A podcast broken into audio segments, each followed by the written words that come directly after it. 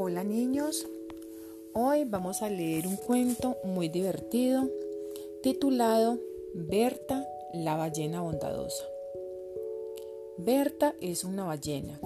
Vivía con su familia de ballenas en el océano y ahora vive en el parque natural. Como todas las ballenas, Berta tiene aletas en vez de patas. Las ballenas comen algas. Lo que más le encanta es dar brincos por fuera del agua.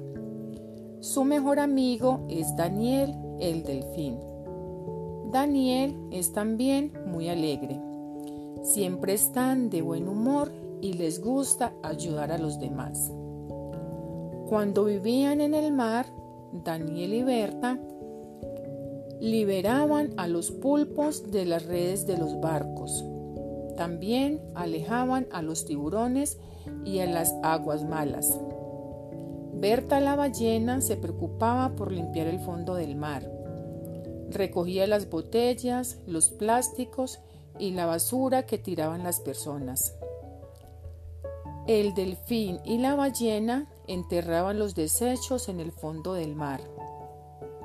Berta es muy bondadosa, hace cosas buenas por los demás. Espero les haya encantado el cuento, mis niños hermosos.